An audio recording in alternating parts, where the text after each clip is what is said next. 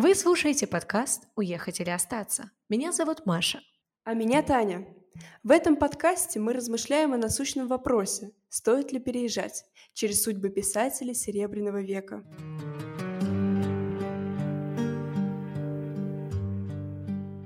Ходосевич, изможденный бессонницами, не находивший себе места. «Здесь не могу, не могу, не могу жить и писать. Там не могу, не могу жить и писать.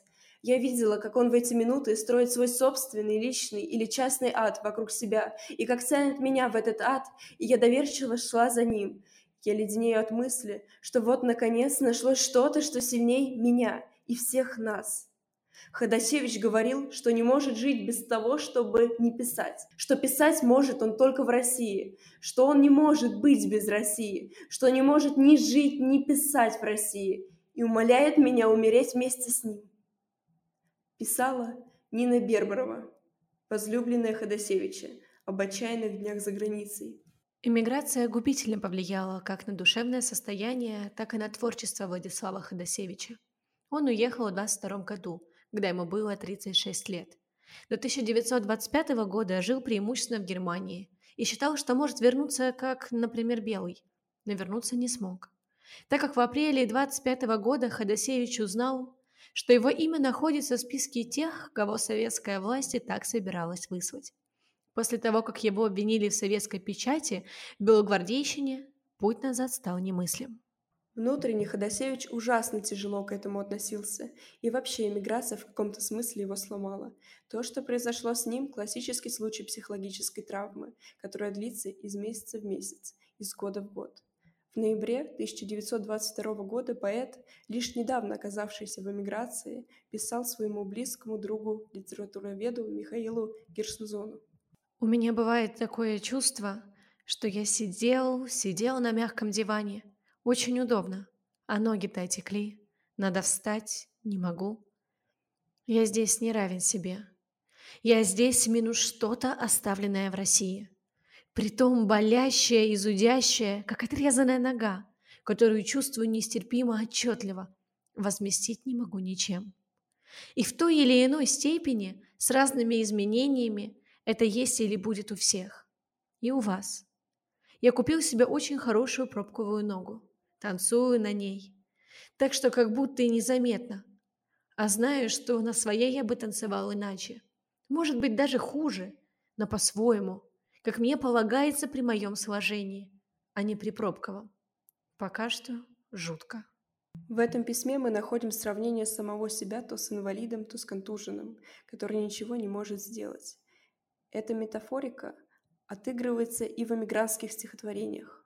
Одна из отличительных черт сборника «Европейская ночь» — это увечность героев, не только душевная, но и физическая. В стихотворении «Берлинская», написано в 1922 году, Лирический герой, стоящий за столиком в кафе, видит свое отражение в проезжающем по улице трамвае.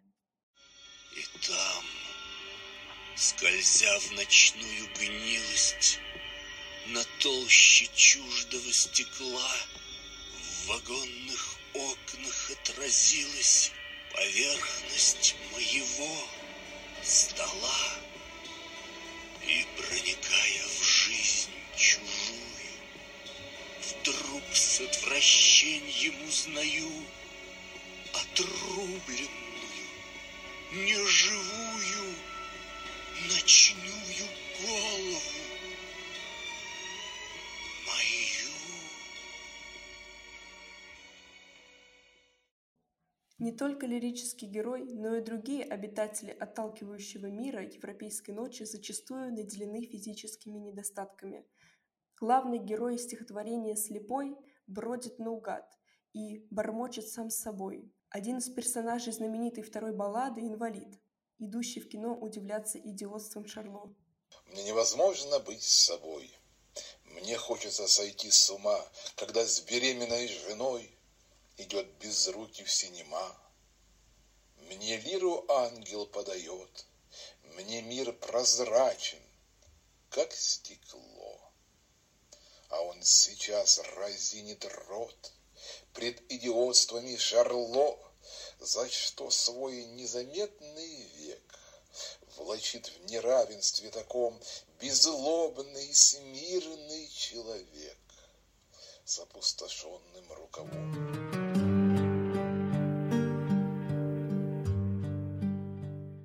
Портной Джон из другой баллады становится жертвой трагического недоразумения. Он умер на войне, его правую руку снесло снарядом прочь, а в гроб положили другую, плотничью. Пускай я грешник и злодей, а плотник был святой, но невозможно мне никак лежать с его рукой. Так на блаженных высотах все сокрушался Джон, но хором ангельской хвалы был голос заглушен. На этом фоне следующие строки могут прочитываться не только как экспрессивная, но и как буквальная характеристика людей. Уродики, уродища, уроды, Весь день озерные мутили воды. Из стихотворения «Дачная» 23-24 годов. Тут надо сказать, что иммигрантские стихи, пошедшие в европейскую ночь, это произведения, в основном создававшиеся с 22 по 25 год. То есть, когда Ходосевич еще полагал, что сможет вернуться.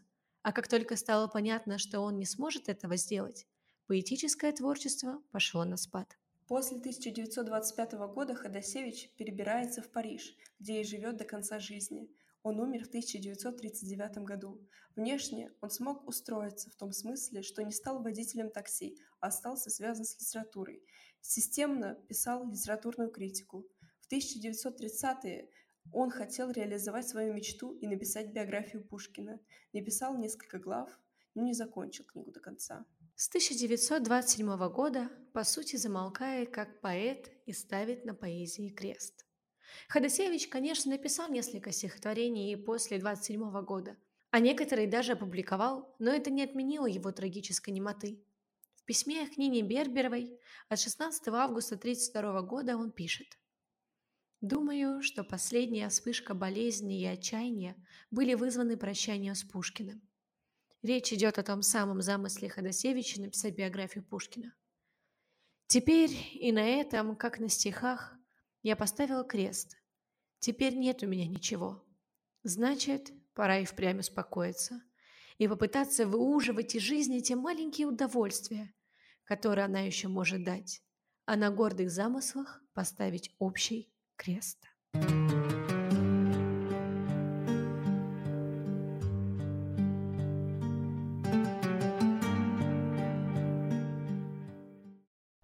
Маша, а вот если говорить про себя, как ты считаешь, вообще твое профессиональное связано с твоим личным? Если да, то в какой пропорции?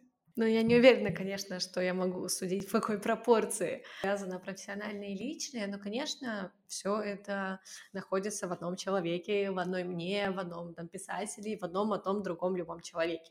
То есть на самом деле очень сложно отделять а, профессиональную часть от личных переживаний, хотя что касается журналистской деятельности, очевидно, что нужно уметь это делать, пытаться и стараться, хотя порой это бывает страшно сложно.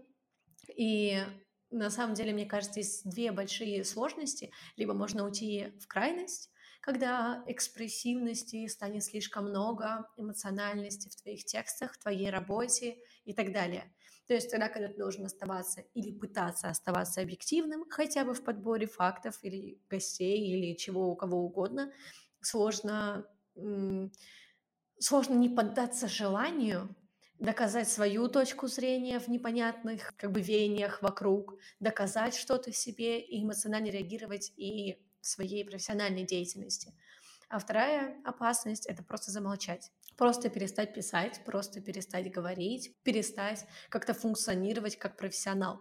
Потому что здесь может возникнуть мысль о том, что личное потрясение настолько большое и сильное, что как будто бы любые действия, любые произведения, любые как бы вот, вот проявления профессиональной деятельности кажутся бессмысленными и больше ненужными.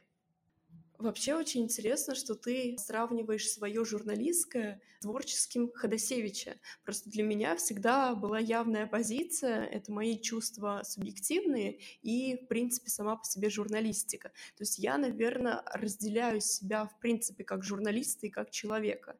А, вообще, да, не уверена, что это хорошо, но вот такое профессиональное разделение на себя и журналиста у меня всегда есть.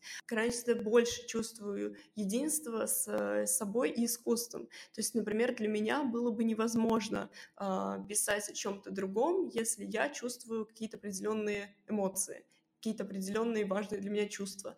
Для меня просто, в принципе, тогда становится бессмысленным искусство. А вот журналистика, на мой взгляд, как раз очень даже и осмысленно, если ты отделяешь себя от нее. Да, я понимаю, о чем ты говоришь. Здесь я рассматривала в общем и целом о любой деятельности, потому что мне кажется, даже когда речь идет о творчестве, опять же, здесь есть две грани. Либо ты просто замолчишь, и твое творчество начнет увидать, потому что сил ты в себе не найдешь, и вдохновение пропадет, и жизненные силы оставят, либо все-таки ты ударишься в другую сторону, и твои материалы станут э, экспрессивными, ты начнешь выражать все, что в тебя есть. Хотя, ну и так понятно, что если мы говорим про поэзию, там часто на первый план выходит непосредственно чувство. И если обращаться все-таки к работам Ходосевича, мне кажется, это очень любопытно, так как у него сложилось целое законченное видение себя в этом пространстве. В своих письмах он пишет о том, что себя чувствует покалеченным, без ног, а, что они стали пробковыми, и, возможно, о том, что если бы я не находился в этой иммиграции, мои бы стихи были хуже, но они были бы мои, они были бы такими, какими должны быть по моему как бы нутру. И как интересно, эта мысль переходит в его стихотворение, в его произведение, и оно прям пронизывается все одно нитью. То есть у него, как у писателя, в целом, как у человека, была четкая система самоощущений. Mm-hmm. То есть он передает это буквально всему вокруг, во всем, что он делает. То есть ты определенным образом переживаешь внешние события, и они настолько поглощают тебя, что все твое естество начинает как бы проговаривать и показывать одну какую-то концепцию видения этого. И э, вот именно в творчестве Ходосевича меня это наиболее сильно удивляет и восхищает.